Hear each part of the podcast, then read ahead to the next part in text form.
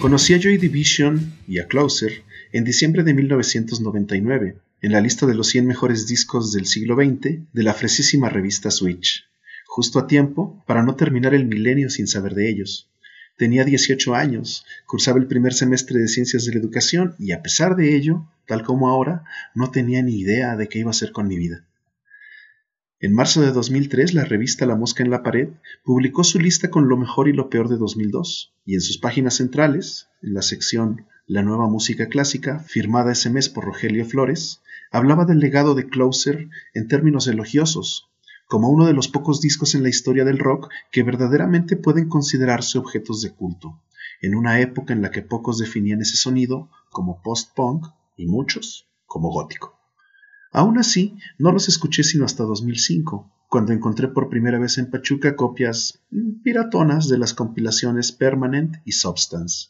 De inmediato se convirtió en mi banda favorita, mi non plus ultra. Así lo ha sido durante 15 años, y es posible que lo sea hasta que muera.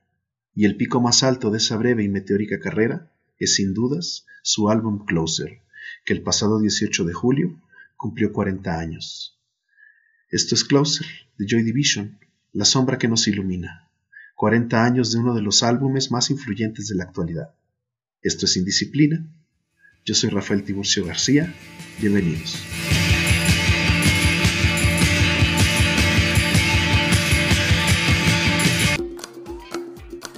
Romper una pauta es ampliar un horizonte.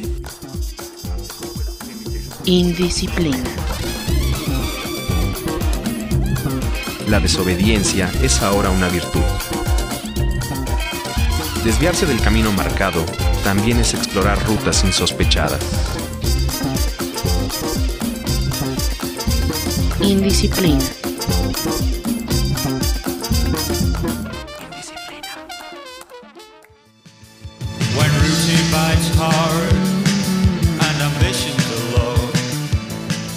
Joy Division siempre fue una banda sui generis, que incluso en su momento sonaba a pocas cosas preexistentes.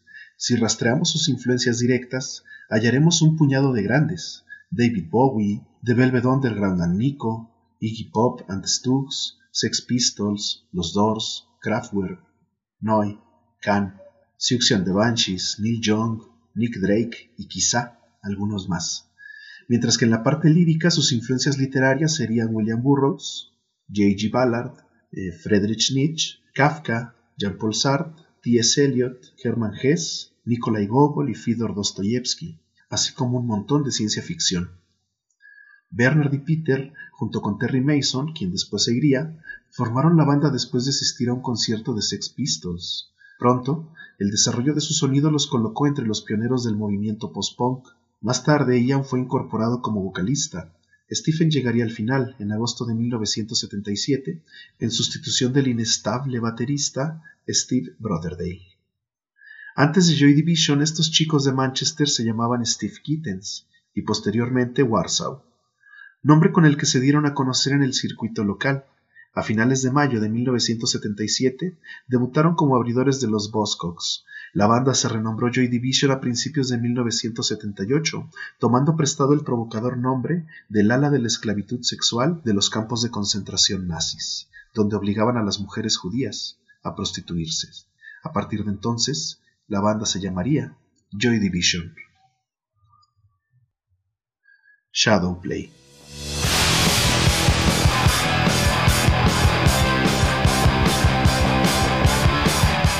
Por esta misma época, el fundador de Factory Records, Tony Wilson, incorporó a John Savage como periodista del sello y a Martin Hannett como productor. En mayo de 1978 grabaron su primer disco. En septiembre tuvieron su primera aparición en televisión, interpretando Shadowplay. En un año hicieron todo lo posible para reformar su sonido y hacer un álbum único e irreemplazable, distinto a cualquier cosa hecha hasta ese momento. Closer fue producido y grabado por Martin Hannett para el sello Factory en marzo de 1980, en el estudio de grabación Britannia Row en Londres, originalmente construido por Pink Floyd, donde New Order grabaría posteriormente. Hannett, junto con John Caffery, fue también el ingeniero de audio. El sobrio diseño de portadas es obra de Peter Saville. Martin Atkins y Chris Mathan, a partir de una fotografía de la tumba de la familia Appiani en el cementerio monumental de Staglieno en Génova, Italia, tomada por Bernard Pierre Wolf. El LP fue lanzado el 18 de julio de 1980, dos meses después del suicidio de Ian Curtis, y alcanzó el número 6 en la lista de álbumes del Reino Unido y el número 3 en Nueva Zelanda. También fue reconocido como el álbum del año por la emblemática revista Enemy. Colony. No podemos entender la historia de Joy Division sin su contexto. Según John Savage, el crítico musical y biógrafo más importante de la agrupación, testigo de primera mano de los acontecimientos en torno a ella desde 1977 hasta 1980, Joy Division no era punk, sino que se inspiraba directamente en su energía. La interiorizaba a través de una música poco apreciada en ese momento, de atmósferas lúgubres llenas de una paradójica belleza, incluso sensualidad. Esto gracias a la habilidad de los músicos Bernard Sumner, Peter Hook y Stephen Morris, y al buen oído, carisma, elegancia y lirismo de su vocalista Ian Curtis. A Lawrence Grosberg, el post-punk siempre le pareció una interrupción dentro del punk, caracterizado por la desesperación, la frustración, la ira y el rechazo de las posibilidades del orden y la comunidad. El resultado, decía, es una música extrañamente distante y, sin embargo, enérgica y afectiva, caracterizada por su asalto conceptual a las convenciones y estéticas tradicionalistas y hegemónicas del rock. Imbuidos con una sensibilidad punk y vanguardista y dispuestos a romper con los clichés de su momento, los músicos experimentaron con estilos como el funk, el dub, el noise, el krautrock, la electrónica y el jazz, así como algunas ideas del arte, la política, la filosofía, el cine y por supuesto la literatura. La primera vanguardia post-punk estuvo representada por grupos como Siouxsie and the Banshees, Wire, Public Image Ltd, Pere Ubu, Talking Heads, Divo, Gang of Four, The Cure, The Fall y por supuesto Joy Division, estrechamente emparentados con los géneros góticos, la neopsicodelia, el no wave y el industrial. Los artistas buscaron rechazar la distinción común entre alta y baja cultura a través de temas como la alienación, la represión y la tecnocracia.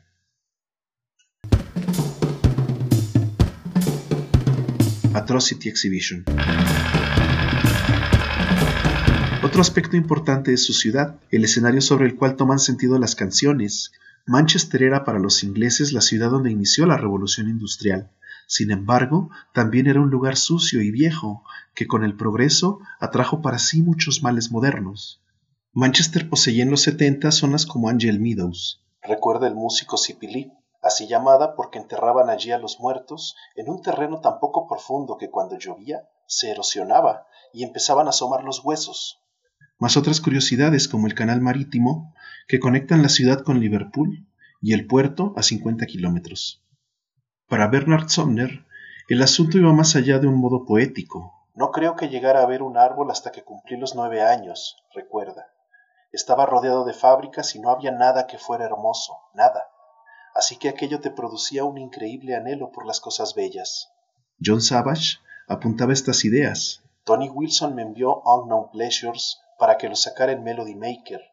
El disco me hizo entender la ciudad, era claustrofóbico, muy emocional, pero a la vez dejaba mucho espacio.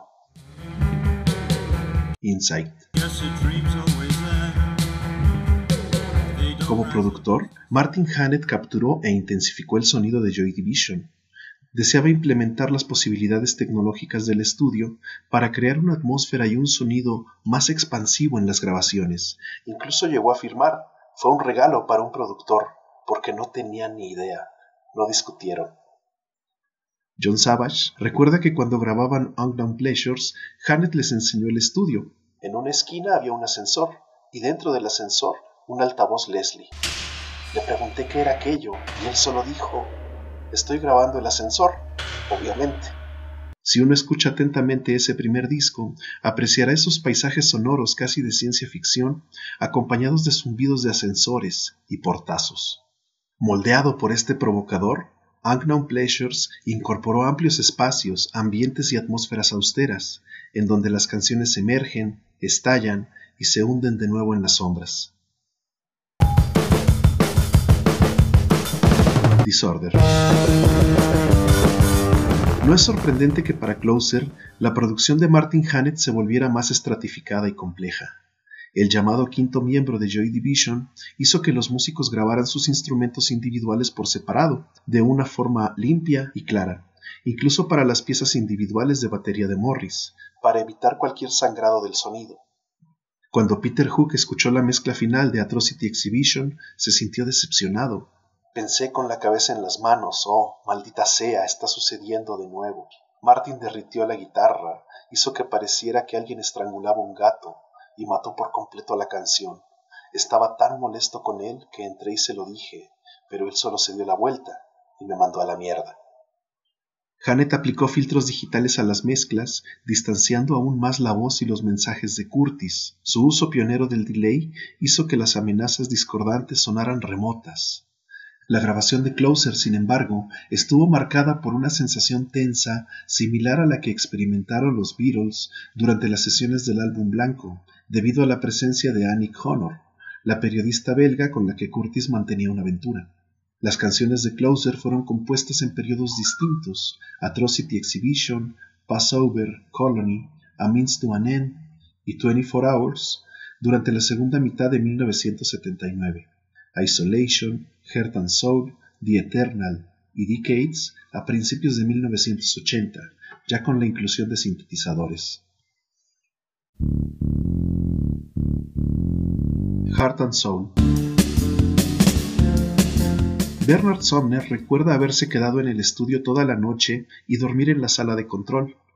Por la noche, la atmósfera se ponía aún más rara, recuerda. Hook a menudo usaba su bajo de seis cuerdas para conseguir más melodía, y Sumner fabricó un par de sintetizadores. Morris también había comprado una caja de ritmos, cuyos sonidos chirriantes fueron a parar a canciones como Atrocity Exhibition. Para Peter Hook, Ian fue el instigador. Solíamos llamarlo el vigilante, Ian podía estar sentado allí mismo y te decía, esto suena bien, vamos a acompañarlo con una guitarra.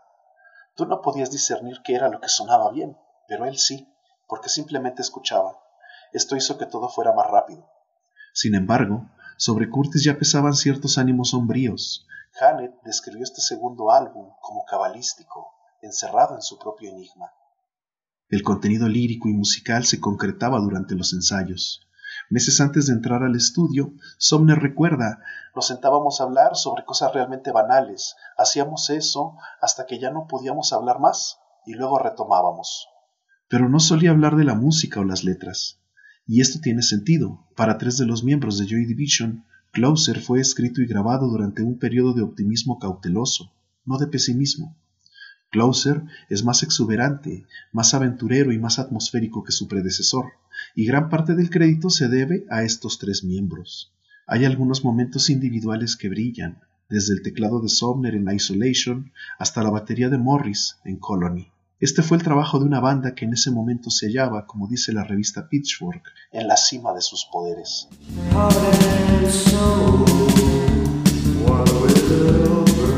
El periodista musical Paul Morley alguna vez describió la música de Joy Division como música privada forzada a la intemperie.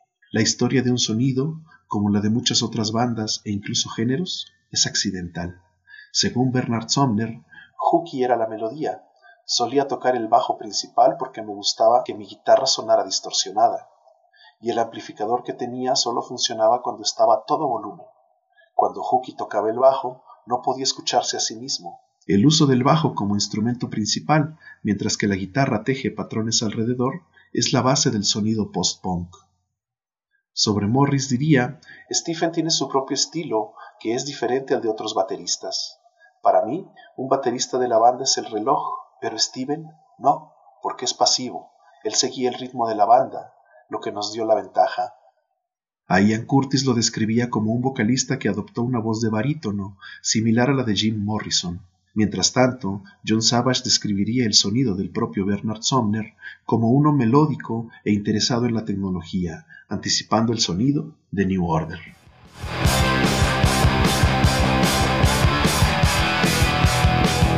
Si bien el sonido de los álbumes fue artificio de Hannett, Joy Division, sin las cuerdas de su productor, abrazaba el espíritu agresivo del punk, el cual resulta más evidente en sus desgarradoras e implacables grabaciones en directo, donde los testimonios opresivos de pérdida, reflexión y arrepentimiento quedaban de lado.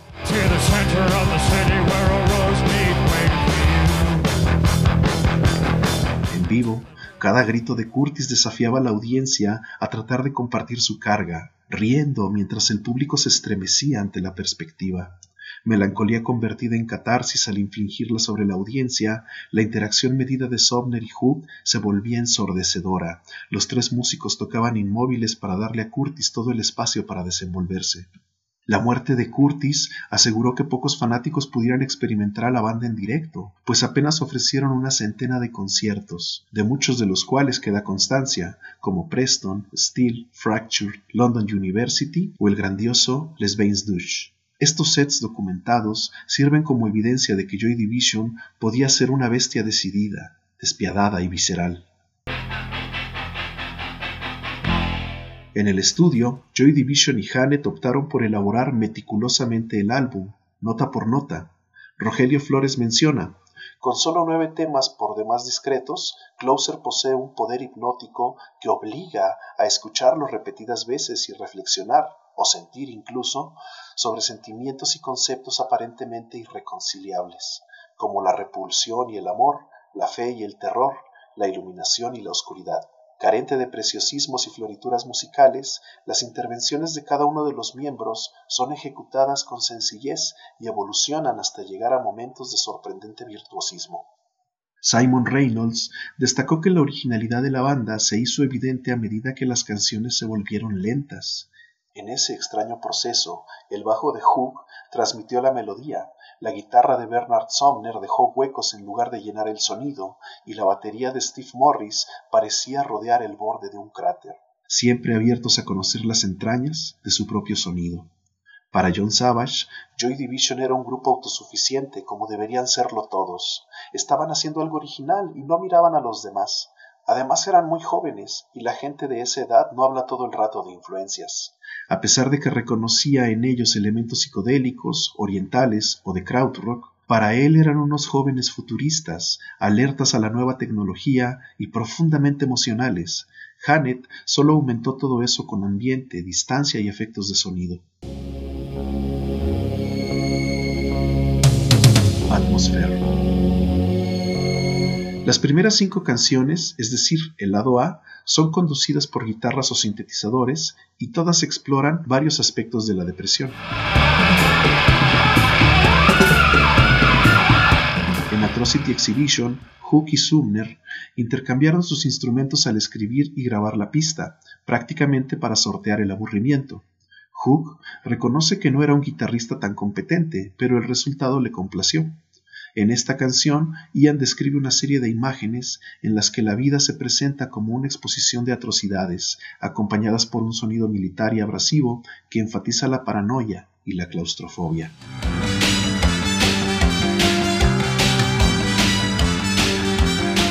Isolation tiene como base una caja de ritmos y una línea de bajo punzante, pero en lugar de una melodía de guitarra, Sumner propone una línea de sintetizador de tonos agudos que conduce la composición. Es la canción más accesible del álbum, si algo como eso existe, y es en la que se nota al grupo más confiado en los arreglos.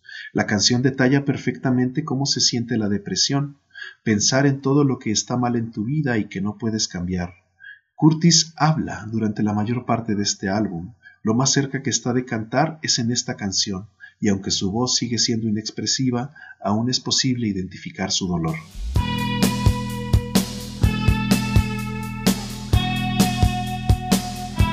Passover, la banda se halla en plena conciencia de su poder mórbido. La parsimonia amenazante de esta Pascua avanza como si de un film noir futurista se tratara, a la vez que se vuelve un ejemplo de cómo dar un carpetazo al punk mediante una ralentización sistemática.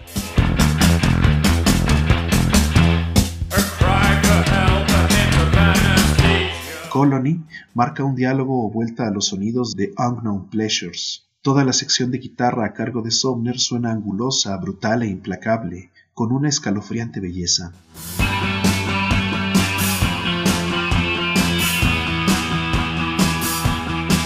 La primera mitad del álbum cierra con A Means to an End, una misa oscura puesta en marcha e impulsada por un coro excitante que replica la estructura típica de muchas de sus canciones, en que la base rítmica genera a la vez la melodía principal.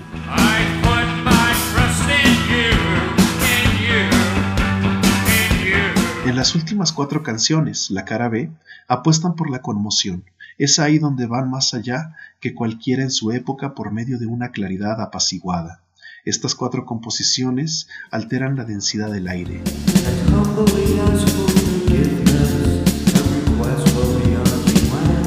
Heart and Soul, a través de una colisión de atmósferas en las que el tartamudeo del tambor, el sintetizador y el bajo de Hook recubren la voz casi susurrada de Ian Curtis con latigazos y sombras inquietantes.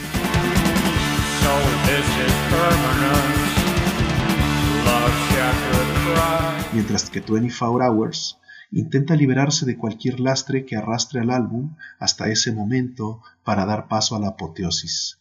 Las dos últimas pistas ofrecen una idea de hacia dónde podría haberse dirigido Joy Division si Curtis no hubiera muerto.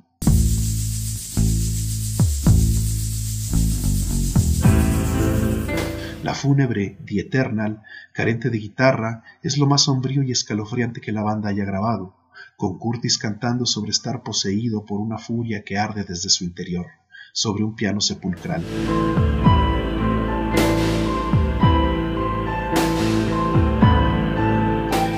El ejemplo más representativo de la metodología atmosférica de Hannett. Se trata de una serenidad cada vez más dominante y claustrofóbica que representa cómo se sintió Curtis ante su cataclismo personal. Las imágenes líricas que enuncia son inquietantes y hermosas, como en una marcha fúnebre lúcida y desesperanzada.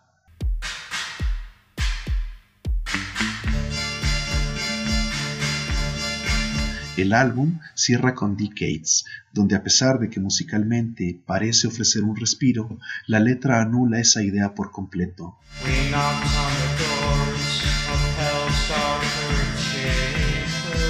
Tocamos a las puertas de la oscura cámara del infierno, gime Curtis. Presionados hasta el límite, nos arrastramos a él, acompañado apenas por un piano y un melotrón anacrónico.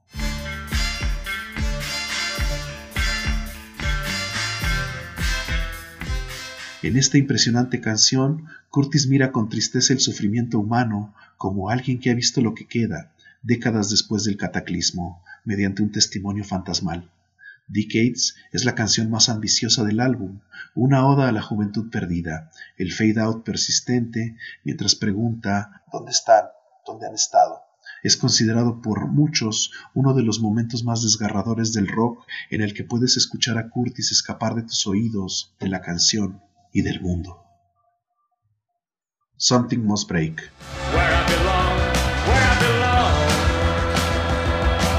Hay quienes consideran que este inquietante álbum puede resultar aterrador para cualquiera que pase o haya pasado por una enfermedad mental, pues se adentra en las partes más horribles de la psique.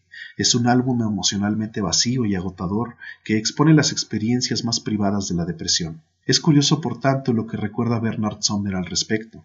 Mientras trabajábamos en Closer, Ian me dijo que hacer este álbum se sentía muy extraño, porque sentía que todas sus palabras se escribían por sí mismas. A la vez tenía una terrible sensación de claustrofobia, de un remolino que me ahogaba. Las letras hablan de estar encerrado en un sistema y de no ser capaz de huir de él. Sin embargo, recuerda también que nunca hablaron de las letras. Curtis no estaba dispuesto a explicar el significado dentro de ellas, y los vinilos no tenían ninguna impresa.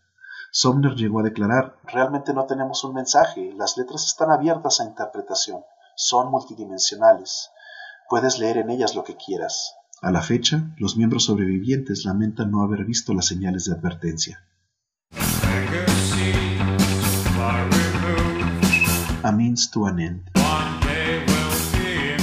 El cementerio de Macclesfield, al sur de Manchester, es desde hace 40 años el lugar de peregrinaje de los fans de Joy Division, pues es ahí donde se encuentra la tumba de Ian Curtis, que solo exhibe una lápida con la fecha, 18 de mayo de 1980, y la frase Love will tear us apart.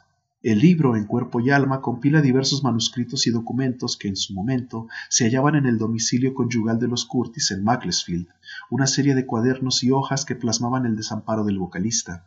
Y es que la historia del rock está repleta de finales estúpidos y trágicos para comienzos prometedores, pero la muerte de Ian Curtis sigue siendo sorprendente. John Savage recuerda que Ian venía de una subcultura de pequeñas librerías, sellos que publicaban material arcano y esotérico. De una personalidad amable, pese a la borrasca interna, Curtis había padecido depresión en la adolescencia y sufría de epilepsia. Además, comenzó a trabajar en Macclesfield en 1978, donde ayudaba a las personas con discapacidades mentales o físicas a encontrar trabajo. Sus letras oscilaban entre la total desesperanza y la posibilidad, no sin necesidad absoluta, de una conexión humana. Esa vieja depresión y la epilepsia chocaban con los sueños de fama que podía albergar un joven de clase trabajadora. A medida que se acercaba más a la realidad del estrellato, se volvió casi imposible para él separar su vida personal de su trabajo. Oh, how I realize 24 Hours. Durante las presentaciones en vivo, el grupo no interactuaba con el público, acaso un hola y adiós, sin presentaciones ni promoción. Curtis a menudo realizaba su danza como si imitara una convulsión, mientras sus brazos describían una curva. Este estilo de baile era la reminiscencia de un ataque epiléptico, y él ya bailaba así desde unos meses antes de que lo diagnosticaran. Para John Savage, este baile era fascinante, era algo restringido y controlado, no era una liberación. Creo que aquel baile hablaba de la imposibilidad de escapar. Sus movimientos eran los de un hombre atrapado. A medida que la popularidad de la banda creció, la condición representó un problema para las presentaciones en directo, pues incluso los beats de la batería detonaban los ataques. Entonces debían detener el espectáculo y llevarlo al camerino, donde Curtis lloraba de vergüenza y desesperación. Su viuda Débora llegó a mencionar que el nihilismo entre gélido y tierno de Ian era alentado por sus lecturas y que su recaída depresiva le producía visiones abismales. Ella recuerda que el reflejo del yermo postindustrial se traducía en atracción por una simbología totalitaria y religiosa, en paranoia apocalíptica ante un entonces plausible holocausto nuclear. The Eternal.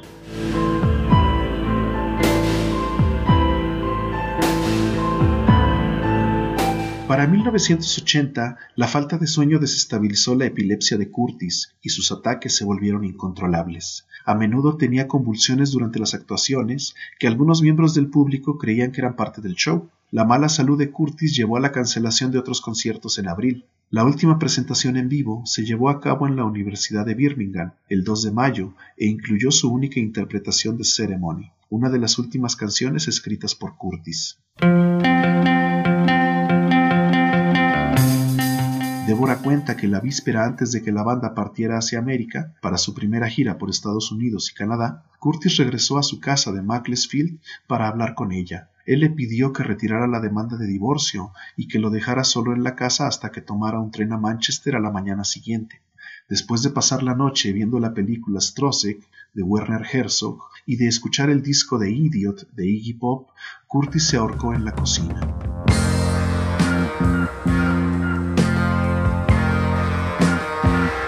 Débora descubrió su cuerpo ese mismo día cuando regresó. Ian tenía 23 años. El segundo y último álbum de Joy Division, Closer, fue lanzado dos meses después y junto con el sencillo Love Will Tear Us Apart se convirtió en su lanzamiento más popular. Débora afirma que Ian parecía obsesionado con el dolor durante la composición de Closer. Mientras que los otros miembros admiten no haber capturado las señales de alarma, Débora recuerda que ni siquiera pudo escuchar las cintas. Ian lo quería todo, como la mayoría de los hombres, le atraía lo extraordinario y a la vez buscaba la seguridad de un hogar feliz, recuerda Débora. Isolation.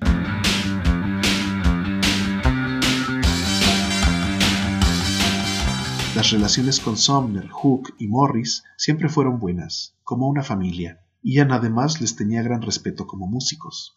Morris ha mencionado Solo después de la muerte de Ian nos sentamos y escuchamos las letras. Nunca creí que estuviera escribiendo sobre sí mismo. Y es que Curtis no puso ninguna distancia entre él y los oyentes. Como en la letra de Love Will Tear Us Apart, en la que plasma una imagen tan íntima y dolorosa del colapso de su matrimonio, sin siquiera desviar su propia culpa, que prácticamente tomaba partido contra sí mismo.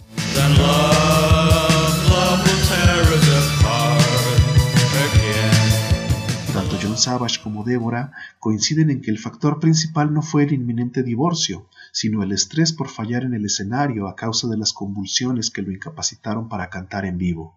Creo que la depresión no se le trató como podía haberse hecho ahora, recuerda Débora, y en la epilepsia se dio una coincidencia macabra.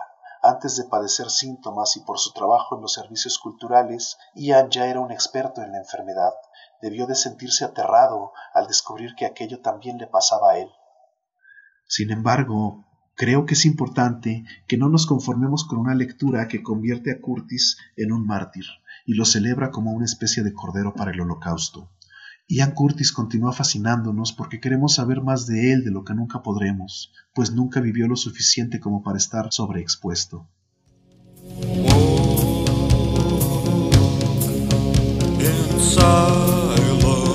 Legado de Joy Division es grande y en las últimas décadas no ha hecho sino expandirse. Si bien los sitios oficiales consignan un par de álbumes de estudio, cuatro en vivo, tres EPs y ocho sencillos, el sitio joydiv.org, la biblioteca en línea más completa sobre la banda, que desde 1998 documenta de forma exhaustiva todo lo relacionado con ella, consigna otros números. Nueve ensayos, cuyas sesiones han ido a dar algún bootleg o grabación. 17 sesiones en estudio, desde su formación como Warsaw hasta el álbum Steel. Casi 260 bootlegs, 66 libros, 22 fanzines, 860 covers, 23 sencillos de entre 7, 10 y 12 pulgadas, 19 compilatorios, conciertos y rarezas, 13 videos y DVDs, 4 películas, 2 cortometrajes, 7 conciertos en video, 6 videos promocionales, 10 apariciones en televisión, 12 radiodocumentales, y ocho entrevistas, así como un sinnúmero de curiosidades como sus instrumentos y equipo. El crítico Charles Sharp elogia a Closer como un monumento tan magnífico, tanto para Joy Division como para Ian Curtis, como cualquier músico popular posterior a Presley pudiera tener. This is a crisis I knew had to come. Passover. Destroying Entre las agrupaciones que se han visto influenciadas por su sonido están, por supuesto, The Cure, eh, Nine Inch Nails, Tool, Bauhaus, Sonic Youth, Depeche Mode, U2, The Smiths y posteriormente Interpol, The Strokes, Arctic Monkeys, Editors, Block Party, She Wants Revenge, The Horrors, Human Tetris, God City, Molchat Doma y todas las oleadas de bandas de post-punk y dark wave actuales que se multiplican como una afortunada peste, en las cuales el sonido de Joy Division aún es reconocible. Durante el siglo XXI, la reputación de Joy Division ha crecido aún más, ha sido objeto de varios libros, incluyendo Touching from a Distance de Deborah Curtis, Unknown Pleasures de Peter Hook, Chapter and Verse de Bernard Sumner y Una luz abrasadora de John Savage. Ha sido representada en películas como 24 Hour Party People de Michelle Winterbottom, Control de Anton Corbijn y Joy Division de Grant Lee. Ha inspirado el cómic The Crow de James O'Barr, la banda sonora de la película homónima y el videojuego We Love Tear Us Apart de Mighty Box Games. Incluso los niños de Macclesfield recrearon la música de Joy Division como una sinfonía para conmemorar el 30 aniversario de la muerte de Ian Curtis en 2010. How does it feel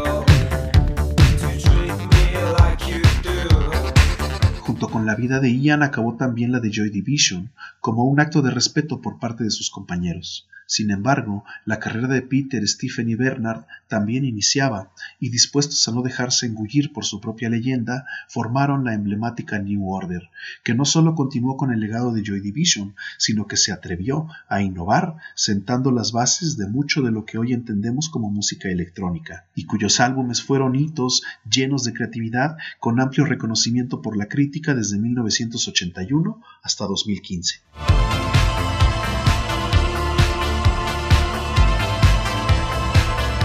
Rogelio Flores considera que, independientemente del culto alrededor de Curtis, Closer se sostiene por sí mismo con base en la sensibilidad y capacidad musical desbordada por los entonces jóvenes miembros de la banda. En 2005, tanto New Order como Joy Division fueron incluidos en el UK Music Hall of Fame.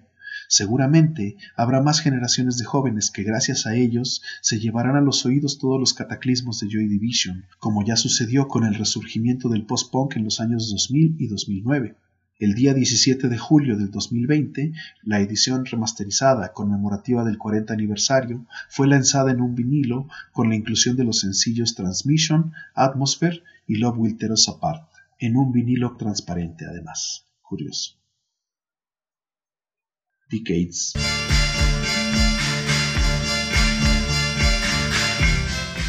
John Savage considera que el gran logro lírico de Curtis fue capturar la realidad subyacente de una sociedad en crisis y hacerla universal, personal. La crítica retrospectiva sobre el álbum ha sido virtualmente unánime en sus elogios. La postura antipasado de Joy Division ahora se da por sentada, pero entonces era inusual. Joy Division son relevantes porque miraban hacia adelante. Ya entonces nadie sonaba como ellos. Sin embargo, reconoce que fue bueno que mantuvieran los pies en el suelo. Si llegan a creer que eran cuatro genios, nada de aquello hubiera funcionado. Savage lamenta que todo el mundo interprete Joy Division retrospectivamente desde la muerte de Ian.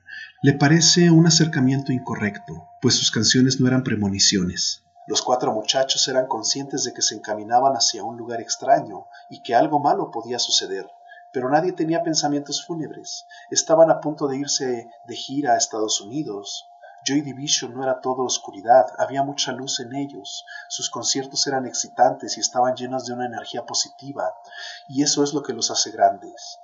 No eran todo fango y fatalidad, pero a la vez lo entiendo, ni la gente que estaba en Joy Division sabía de qué iba Joy Division.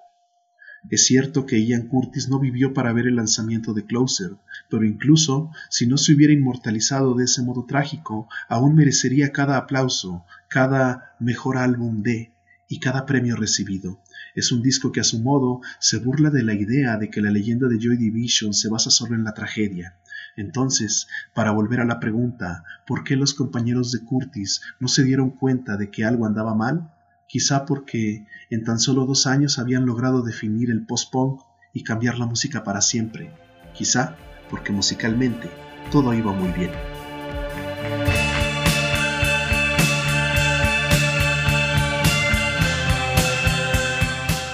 Esto es Indisciplina, yo soy Rafael Tiburcio García, hasta la próxima.